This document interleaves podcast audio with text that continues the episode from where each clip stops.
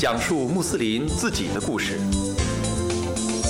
我爱信仰微访谈。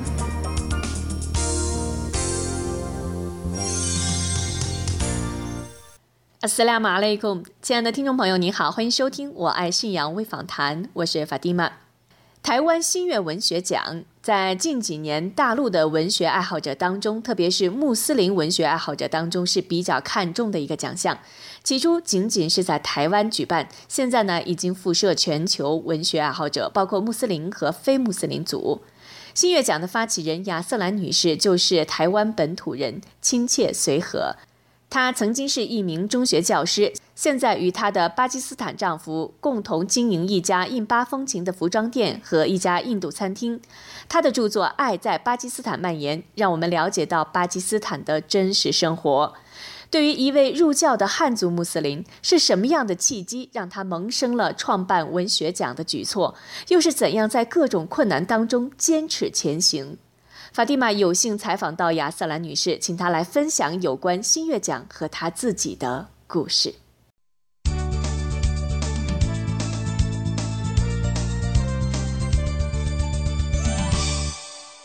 呃，今天我们非常荣幸邀请到台湾女作家亚瑟兰女士，我们现在就有请她。嗯，亚瑟兰女士，你好，斯拉马雷贡。瓦勒昆斯拉，阿斯拉马雷库，我爱信仰的听众朋友们，大家好。嗯，您是第几次来大陆？然后大陆给您的印象是什么样的？大概是第四次了。呃，因为去的城市都不同，广州、北京跟兰州，呃，印象各自不同，所以很难有一个具体的描述。嗯，哪边给您的印象最深？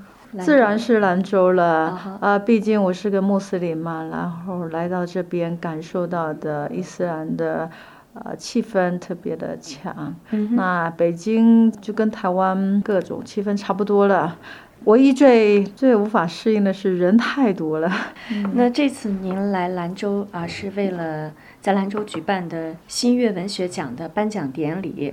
这个奖项已经是第六届了，每年一届。那么也从之前的仅限于台湾，呃，发展到现在的全球的华语这些群体都可以参加，是吗？是。嗯，而且从内容上来看，之前仅限于散文，呃，到现在也包括了其他的题材，比如说是小说类的。奖项的力度也在不断的加大。是。那这一路走来，您作为台湾新月奖的这个筹划组织和发起人，呃，相信您经历了很多。那么这其中，您觉得对您感触最深的是什么？啊，因为台湾的穆斯林实在是太少了。我在这边感受到这边的穆斯林经常因为自己是处于少数民族，呃，有一些群族上的一个。缺乏自信吧，嗯，对，但哎，我因为我个人是所谓的汉族，然后又是个新穆斯林，所以在台湾做这些事的时候，反而没有任何民族的一些啊考量。那针对的呢，完全就是穆斯林跟非穆斯林。在台湾一开始的时候，我遇到最大的问题就是穆斯林实在是。太少太少了，参加的人也就自然很少了。没错，基本上没有所谓的穆斯林文坛可言，啊，因此呢，对我来讲，我来到了兰州，我感觉这真是一个，呃，伊斯兰的文艺复兴的时期啊！我看到那么多的有志青年，我感觉是朝气蓬勃。嗯，对，但是我听到的心声却是你们一直呃处在一种是少数民族的自爱自叹的那种感觉。嗯对，所以我想，我以自身的经验，想要鼓励、勉励所有的穆斯林们，真的，在这边真的不算少的。要您来台湾的话，真的身边你几天都不会遇上一个穆斯林的。是的，所以这个奖项起初在台湾做的时候比较的困难。啊，起初比较大的困难，真的就是。完全没有穆斯林，啊，投稿也就是一两篇这样子，所以这也导致后来为什么发展成穆斯林组和非穆斯林组也是这样子的。虽然说穆斯林组非常少数，可是呢，啊，就即使有那么两三篇，那以至于就是我们的主体了。因为我当初啊发起的主要原因就是希望说由我们穆斯林自己来书写伊斯兰，因为目前啊不管在台湾或者是大陆，我想。许多非穆斯林的国家里，关于穆斯林以及伊斯兰的印象都是来自西方媒体，所以我一开始的发想就是希望能够挖掘。穆斯林的写作人才由我们穆斯林自己来书写伊斯兰这样子，那没有预料到说是非穆斯林投稿的比较多，对，那所以这几年发展下来，我最最大的一个障碍就是说，经过了五年的努力啊，依旧我还是没有找到一个可以跟我一起在台湾的穆斯林文坛上奋斗的人，这点我感到相当的 遗憾吧。对，也因此呢，当到大陆来这边，发现有这么多的穆斯林兄弟姐妹们都在从事写作的这份工作，我就觉得，哎，我们原来伊斯兰并不是蒙昧的。希望就是把穆斯林们用文学，至少在知识分子上，它做一个连接。那用我们的文字。把伊斯兰之光 慢慢的发射出去。嗯嗯嗯。那这个新月奖里边有穆斯林组和非穆斯林组，您刚提到了啊。刚开始的时候是因为，呃，穆斯林参加的比较少，然后有非穆斯林参加，所以才有这个奖项的出现。嗯。那么到现在，很多的非穆斯林来参加这个奖项，那么在评分的时候会有什么样的考虑？呃，应该是这么说的。一开始的时候呢，虽然我的发想是希望挖掘。出穆斯林的写作人才，但是一开始我是没有针对特别族群，反正就是一个以伊斯兰为宗旨，只要你你的写作题材跟伊斯兰相关，你就可以来投稿。呃，一开始的投稿就是穆斯林跟非穆斯林混在一起，那。在阅读评审文章的时候，就发现说这很难放在一起评，因为彼此使用的语言也不同。因为文学就是文字嘛，那你基本上使用的文字不相同的话，那那能引起的感情共鸣就不一样。前两年吧，我记得就是穆斯林跟非穆斯林都是混着来评分的，那后来发现这样真的是不行的，完全无法取得一个。公平的评分标准，所以呢才会分成穆斯林跟非穆斯林。那这样一分下来之后，哎，就容易这个评审标准上就清楚多了。穆斯林组基本上就是使用的语言一样，不管是文字上的评选，或者是触动人心的那一种感动点的各部分，我觉得比较能够评出一个标准。那至于非穆斯林，真的他们使用的语言是完全就是不同的。但其实这个情况，我发现是在啊，就是说大陆的穆斯林加入之后才比较严重一点。因为我发现这边的人使用宗教语言的情况蛮普遍的，这是一个好的现象。但挑战也是机会嘛，哈，因为因为我们使用的语言，比如什么伊沙拉、什么萨拉姆什么的，因为我自己是西穆斯林，我不是从小接受这些知识长大的，所以。甚至在评选的时候，连我都看不懂，哇，这写的是什么东西啊？嗯，后来我才渐渐知道，都必须把它从阿拉伯文翻译。但有一些专有名词，比如拱北，我也得去查一下这什么东西。所以这个是等于是说穆斯林自己的一些文字、自己的语法这些，还真的是只有穆斯林懂。我想分组绝对是有必要的。在宗教情感的凝聚上，当然非常棒。但是我也在第四届新月文学，我到北京颁奖的时候，我就那时我就。鼓励写作者，我希望说，今天我们想要把我们的格局扩展，就是可以把它尽量使用更通俗一点的语言来表达，比如英沙拉，我们就把它改成啊，只要真主抑郁，对，就是用汉文化的那种，穆斯林也可以看懂，对对对，至少他啊可以从那个文字。的意思来解读，说我们讲这句话的意思，对，这样。那像阿萨拉穆阿雷坤，我们就把它写成啊，愿真主赐福你平安之类的，就是。这样才能够促进两个族群之间的一个文化交流。嗯，您刚才提到您呃是一位新穆斯林，是的啊，然后实际上原名叫杨乔斯，是的。然后您是出生在台湾的，是的。十五年前皈依的伊斯兰，我们也看到您是因为一封只有十五元邮资的信而成为了巴基斯坦的媳妇儿。是的，跟我们讲讲这个伊斯兰和巴基斯坦媳妇儿的故事。好吧，就从一个比较冲突点吧，哈。之前还没去过巴基斯坦的时候，想象的就是说，哦，伊斯兰国家，哇，是一个听到每天都会听到五次换拜声，然后一听到换拜声，你就会哇，全部的人都放下手边的工作了，然后去洗净做礼拜了。我期待是这样的一个印象。对对对对。但这个时候是已经加入伊斯兰的时候啊，这对，这是已经加入伊斯兰嘛？那。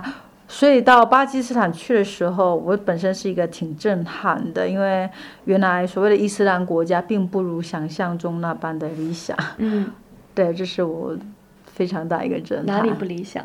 并不是听到换拜声在做礼拜，在那边，在宗教上，我不晓得能否用蒙昧来形容，因为我就举例吧，听到了换拜声，女人的。标准动作就是赶快把头巾覆上来，因为他们一般在家里可能就是很随意嘛，并不戴头巾的。那听到换拜声，他就把头巾盖上去了，表示说哦，这样的肢体语言是什么？我实在是无法理解。但是呢，换拜声完后，有谁去做礼拜吗？微乎其微。对，这是我蛮震撼的。那他们说啊，家事忙啊，我照顾小孩，身体脏啊。等等等等的，所以呢，我想在那边是一个属于伊斯兰的沦落的，我看到的是这样子的。嗯，之前因为您是加入伊斯兰的，是怎么认识到伊斯兰的？我的大学就是在清真寺附近，有时候真的是真主的前定啊，台湾清真寺真的非常的少。是。但就那么巧，我就在清真附近的大学读书，呃，国立台湾师范大学嘛，它有那个附设国语文中心。那啊，因为清真寺就在附近，所以有很多外国人会去那边学习中文。那经常跑图书馆，那又跟国语文中心很接近，所以就因为这样子认识了一些穆斯林，所以很好奇，就到清真寺去走走看看了。那因为我又读历史本科系的关系，所以也就因此做一些。文化考察之类的啊，就觉得颇有感觉的，嗯，尤其我相信造物主的存在，嗯，一直以来就相信。那之前接触了佛教、道教啊，乃至于基督教，我都就是不敢没感到说什么。他们讲这个造物主，虽然基督教也是讲一神论，可是基本上我就是无法接受这个所谓的三位一体。对，所以一直没有真正走入什么样的宗教，所以走入了清真寺，那翻一翻这边的书，我感到是这是一个 surprise，哎，原来真的有一个宗教就是在讲造物主，但当初也不是说马上就接受，我还是实习过呢，因为。呃，穆斯林大家就知道他是不吃猪肉的。那在台湾一般传统的环境里面呢，所谓的吃肉吃肉就是吃猪肉啊。我们也是吃猪肉长大的，所以呢，我就想好吧那来试试看，不吃猪肉的话，对生活会不会有什么影响？我这样实习了一个月呢，嗯，对，感觉怎么样？一个月之后，以前呢，在台湾的话，有一个就是农农家子弟就是不吃牛肉的，所以从小我就啊，好像是没特别去尝过牛肉这样。既然是实习阶段嘛，哈，不吃猪肉，那但是是可以吃牛肉的，所以我把生活这样子试试看，那发现说，哦，原来其实就是不吃这个肉对生活并。不特别影响什么，嗯嗯嗯，对啊，重点是因为我相信造物主独一这样子。嗯嗯，当时家里头会有反对吗？啊，家里头一开始，因为我那时候还在学校嘛，那又住宿在外，所以家里头并不知道。但是也刚好那时候发生了一些就是食安问题吧，所以很多人都不吃猪肉。所以当我啊结束学校课程回到家乡去教书的时候，啊跟妈妈住，那就跟妈妈说我不吃猪肉，妈妈也没特别问，反正就很多人不吃嘛，嗯，没什么特别的。嗯，那至于信仰上，因为传统的台湾社会就是拿着香拜拜的，一我不是属于那种激烈革命型的，我一开始就。渐渐跟妈妈表达说，我接受一种信仰，那反正就是不拿香拜拜。那真非得这样子的时候，呃，他们无法接受，我也还是不去拿香。反正呢，因为在幸好中国传统观念的话，就男尊女卑嘛，所以很多这样的场合有男生上场就行了。对，那有时候真非做一些嗯不想引起革命的时候，我就会在心里跟真主。求读啊，说真主啊，真的很抱歉，就是环境的关系，我也不想造成太大的革命，也不想造成别人这个我们宗教的一个激烈影响，所以求你吧，啊，饶恕我吧，我会努力再这样就是有机会就多做一些善功来弥补这个过错，这样子。嗯嗯，您曾经是一名教师啊，刚谈到，然后现在是跟您的丈夫在经营一家印度餐厅，是啊，还有一家这个印巴风情的服装店。是，嗯，还有您的作品啊，您有两部作品，那么其中一部就是《爱在巴基斯坦蔓延》，是呃，在一一年的时候已经在台湾出版发行了，是但是大陆现在可能还看不到，是吧？这我一直感到好奇，因为我对大陆的出版环境实在不了解。因为嗯这个《爱在巴基斯坦蔓延》这本书在二零一一年出版后，当年的冬天也就版权卖到大陆来了。二零一二年我就已经拿到版税了。哦，嗯那至于他这个书有没有发行，说真的，我还真是不知道啊。因为根据我所得到的讯息是，好多这边的人上网都没找到。可是 以大陆的这个发展，如果他没出版，他不会给我钱才对。所以这一点呢，到现在还是一个未知之谜。啊，印象了，我们希望尽早能够见到这本书。印象然后，了，嗯，然后我也呃看了一下这本书，它有一很多的一些简介啊。我们看到在这本书里，您描述在巴基斯坦的那段生活，在那个简介里头有一些提要，就是这里的许多生活方式与我们从小被教育的所谓的文明是有很大的差距。呃，没有个人的隐私，随时有大小朋友从天而降，哎，跑来跟你说 hello。每天夜晚的时候啊、还得等着某某人会闯进夫妻俩的这个私密的空间，然后给你道晚安。是啊，嗯啊，然后大宅院的生活，然后你的东西就是我的东西，那么我的东西未必是你的东西。没错，对，然后走在路上，他们那个牛粪啊、处处飘香，手中的女眷也是一面 在擀面是吗？一是啊面是在料理这个是啊，是啊。呃，我们觉得这种生活非常有意思。那您在台湾的那种环境跟巴基斯坦的环境是截然不同的啊。是啊是怎样慢慢的融入到这种生活，慢慢的接受这种生活的？坦白的说，真的第一次去是非常大的震撼，嗯，就是天天躲在厕所哭的，哇，然后也不敢让婆婆知道，不敢让先生知道，就觉得天啊，我怎么会来到这样的地方啊？嗯 太太无法接受了。嗯但就是人都去了嘛，怎么办呢？当初结婚的时候，也是在家里的人并不并不接受，但只能祝福的情况之下嗯结婚的。这说起来，真的还是一段很纠结的回忆，是啊。现在回想起来，好像听起来都是很好玩的故事，嗯。可是，在当时真的是经历的时候，是啊，嗯。所以我这次来也特别去下乡去看看了、嗯。啊，听大家说这农村，我在这边经常读到大陆穆斯林作家的作品，经常有描述乡下的景色、生活等等的，那我感觉不到，所以我也想说，好吧，趁这次机会实际去体验看看。嗯。这么一比较下来，我感觉说啊、请大家 放心好了，说啊，这次真的。是去了会宁之后，有有有一个对比，跟巴基斯坦那边的农村生活是啊，是啊，我真的觉得这嗯边啊，相对之下还是还是行的，还是行的。是的，要是大家去了巴基斯坦，那可真的是贫啊，而且那是一个普贫，嗯，就是普普遍贫穷贫穷，是的嗯贫穷也是一种教育啊。对对对，对我当时也很感谢那一段这样子的经历，所以回到台湾后，那真的是那时还不流行穿越剧呢，嗯但真的是到至至今为止，每次去巴基斯坦，我都感觉就是又去穿越一次了这样子。有因为有第一年的那样子的穿越，嗯所以呢，回到台湾之后，它对我影响也蛮大的。我就发现说，因为真的台湾。毕竟是一个还算均富的社会，对整个生活环境、生活水平差很多，嗯但经常人还是会有因为一些什么不满意啊、发发闷气啊之类的。那经过那那个巴基斯坦的震撼教育之后，发现对任何事情我都觉得没有什么不行的。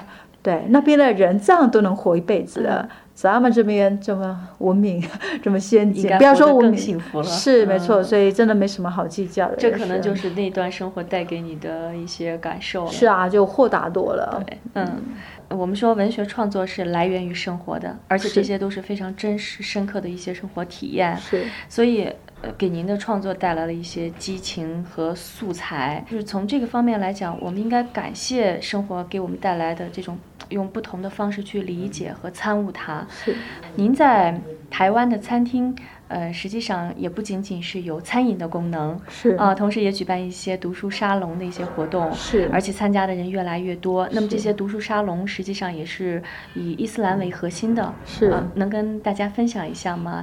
阿拉姆多里拉，因为我是个好歹也是师范大学毕业的，是嗯正统的中学老师来的，是个知青嘛。嗯那后来结婚后，为了我老公，因为他在台湾毕竟是生存不易，一个外来的也。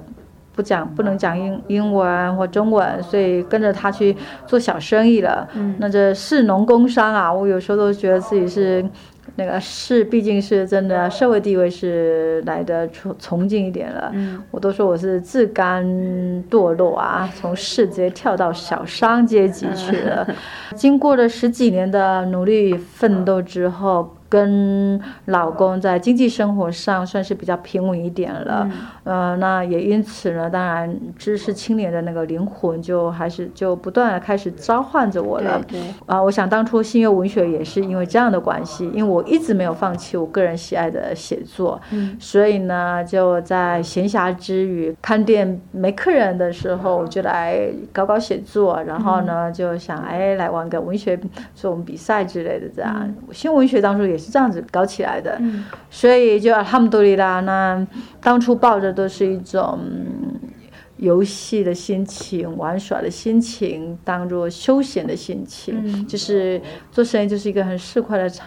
场合对，在这样子的一个环境的一个工作之余，给自己怡情养性吧。嗯 阿哈姆杜里亚就不知不觉就搞起来了。沙龙也是我个人一直很喜欢的一种读书会啊、活动啊这些。我过去还在学校当老师的时候，就跟同事们之间也都是会有读书会这样的联谊活动的。因为自己的文学灵魂被换回来了，那开了餐厅之后。本来我是用线上读书会的方式，因为还是爱读书嘛。嗯那读了书就是分享读书心得，那就用写的这样子，那分享给我的社群里面的朋友们。本来是一种线上的形式，对，对，那越玩越过瘾了嘛。啊，等后来开了餐厅之后，我就把这样子线上的形式又移到这个线下，对 对对，就到实体的嗯空间来，对。所以就用运用这个读书会啊、写作班这样子的方式来来延续我的 知青的那个灵魂。嗯，每次去参加这个读书会的人多吗？所谓的万事起头难，不止读书会啊，以前我就经常举办各种主题会，因为像我自己做生意的关系，印度的主题，所以印度主题电影啊，主题的呃电影分享，呃甚至印度音乐分享，还有各种的哈，那人数从从那种四五个到一百个的都有。对，就是真的是看主题吧，还有配合的单位。对，对，因为这就是也是一种，后来人家都说哇，你好会做生意哦。嗯我心里头想，我不会做生意啊，我没有学过做生意啊，因为他们都觉得我好会植入性行销这样子。但这名词我都后来学到的，对，后来就其实发现。当时的想法很单纯，嗯哦但是没想到又带来了一些生意上的一些奇迹，真的嗯真的嗯好的，领带。通过新月奖啊，或者是其他一些渠道，您对大陆的这些写作者的文学作品，呃，也看到了很多。您觉得他们的这些文学作品，比起台湾本土的这些文学作品，有什么不同的地方？我必须说呢，这个套在我们的新月文学的比赛的一个经验上来讲，我发现两地的作品啊，还是真的是你很难用来做比较，因为毕竟就像刚刚一说的，写作都是是题材都是来自生活嘛，那两岸生活的环境的确差很多，嗯。啊、使用的语言也不太一样，所以真的。我发现还真是不容易比较呢，嗯对，各有特色。是啊，因为大家写作是各自生活，那台湾这边也是有乡土文学，嗯啊，还有家族书写等等的。那毕竟这边的生活环境，说我读大陆穆斯林这边的作品的时候，一开始除了共同的宗教语言的用这方面来理解，我还说真的，我还真是。无法去理解他们所描绘的那些情境，也不是说完全无法啦，哈啊，毕竟真的是生活环境不太一样。我之前读那个韩寒的作品，韩寒的散文，嗯，这部分我倒是觉得，哎，可能都是城市的记忆吧，城市记忆方面就很多有共鸣的。经常读他的散文，读到哈哈大笑了。对，但是当然他要一讲到那些什么政策什么之类的，就我就完全无法理解了。是啊，是啊，嗯，就像莫言来讲好了，他不是说他一生就是写他那个高密的故事吗？对啊，但呃，我在新月文学的颁奖典礼上就也分享给大家，当你把你自己的。特色发展到极致的，你就是世界了，你就是。对你就是世界中心的，莫言就是一个很好的例子啊。他说他一生就是在描写他这个那块土地，对。可是他今天他把他的那个土地描写到一个极致啊，哎，他获得诺贝尔奖了，全世界都关注他。每个人都在描写自己的土地，自己生活的环境。对，生活不同，那当然在认知上的一个亲近上的距离感就比较大一点。嗯，就前年跟今年来兰州，嗯啊让。我对于穆斯林作家的作品呢，有更深入的一个接触与感受。我想未来在阅读的过程中会有更多的共鸣。嗯嗯，那新月奖在未来有什么样的打算吗？真的是知感主，新月文文学办到第五年的时候，我已经不打算再办下去了，想放弃了。对，因为一直以来就是我自己闭门造车一个人。我不能说都是我一个人在做哈，但是就是说，因为整个发想、企划等等都是我在搞的啊。那对外每年都要找不同的人来帮忙，对，等每年都在跟不同的人培养默契，每年都在拜托不同的人，你可以来帮我嘛？这样子，那个感觉其实是很难受的，对，所以一直是处于一种有点孤军奋战的。感觉哈，但虽然说大陆这边啊，从第四届开始，他们已经跟我一起参与了，但毕竟还是就是自己在幕后还是搞得很辛苦了哈，就真的很累了。所以第五届我办完之后，我决定就不再办了。第六届的时候，当我发出这样的讯息的时候。就甘肃省兴邦社会工作服务中心，他们向我表达了他们愿意接手来办办看的一个心情。他们都来了，我是当然很开心，因为我一直在台湾想要栽培固定的工作团队，想要栽培啊青年穆斯林青年来一起做这项工作，但是。经过五年的努力，还是没办法。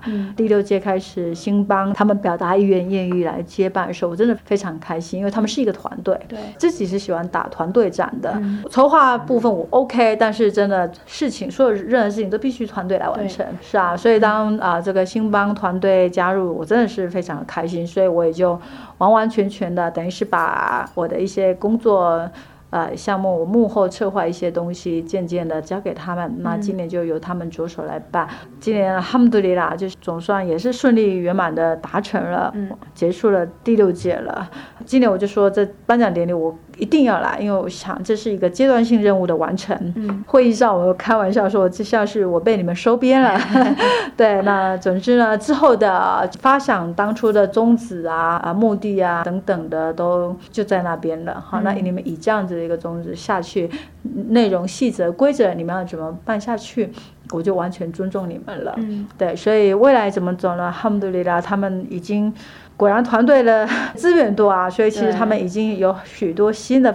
呃，想法是，而且他们的年轻人企图心挺大的，我也拭目以待。啊，想了，希望新月奖在明年，在未来的时候，啊，能够越办越好。印象了，印象了。那么新月奖交给新邦之后，可能您会有更多的时间来进行文学创作。这我倒自己不敢说，因为 现在开始，一方面当然希望可以为自己争取更多的创作的时间，一方面是因为我在台湾又有新的一个事。事业的起点了，呃，就是四月份我。在这边也提出一个很新的概念，我不知道在大陆是不是新概念，在那在台湾绝对是新概念啊！我即将与在台湾有出版小巨人之称的远景出版社的遗孀，嗯，呃叶小姐以及台中市文化局局长，我们要一起合伙开一家清真书餐厅。马上啦，清真书餐厅是的，云霄四月份即将开幕，那这个。呃，主题呢，关键字啊，就是清真，对，还有书，我们就是卖吃的，也卖是的，就是管理吃的，管理灵魂的。希望阿妹啊开玩笑，就是说饮食方面就是以清真为主题，那么呢，还有配合的书，我们也卖书店。那在这个书餐厅里面呢，我跟合伙的人们争取到了一个。一个柜位就是啊，来摆我们穆斯林作家的作品。嗯，对，那这是我未来期许自己能做，让穆斯林的作家们有更多的发声的窗口。对，就是啊，让他们在台湾多一个舞台。啊，因为在台湾这边，他们也是知识分子，也是求知若渴。对，毕竟他们对伊斯兰也是非常的陌生。嗯，那在一个台湾基本上没有所谓的穆斯林文坛可言的 情况下，那他们能想要了解穆斯林这个社群，之前都是透过翻译作品。那翻译作品毕竟还是有一点那么隔阂的，而且天高皇帝远嘛，语言也是不同的。所以现在呢，就有。穆斯林的作家们来发声，我希望能够就有这样的交流，允许啦，就继续哭。继续保持让伊斯兰不断的发光的一个理想，是的。呃，我们也希望中国的这些穆斯林作家，如果呃对您的作品呃有信心的话，也可以跟我们雅斯兰女士联系哈，把您的作品陈列到他们的这个清真书餐厅里边，让更多的台湾的这些呃穆斯林或者非穆斯林去了解中国穆斯林的一些生活和信仰状态啊，然后更加促进两岸的这种学术。或者是文学的这种交流，嗯，印象了，印象了。非常感谢法蒂玛的邀请，不客气，我也很荣幸。这次真的是很意外，我也不晓得会有这样的一个访谈啊。那也能够因为这样的机会认识更多的穆斯林呢，当然是哈姆杜里了。那能够因为这样子把伊斯兰之光，把我们的穆斯林的情感凝聚起来，这是我最大的期望。那当然呢，欢迎所有的穆斯林朋友们，如果你有到台湾，有到台北来，别忘了找我。对，伊莎拉，谢谢大家，谢谢。亚瑟兰女士总是感恩自己是一个被拣选者，祈求安拉使信仰的爱在每个人心中蔓延，祝福亚瑟兰，祝福用笔记录信仰的作家。法蒂玛也感谢听众朋友的聆听分享，欢迎您关注我爱信仰微信平台、新浪微博我爱信仰有声传媒、我爱信仰网站三 w 点 i love iman 点 com，或者呢提供您想听的话题及访谈线索。我们的邮箱地址是五二信仰的汉语拼音 at 新浪 com。伊莎拉，我们下次再会。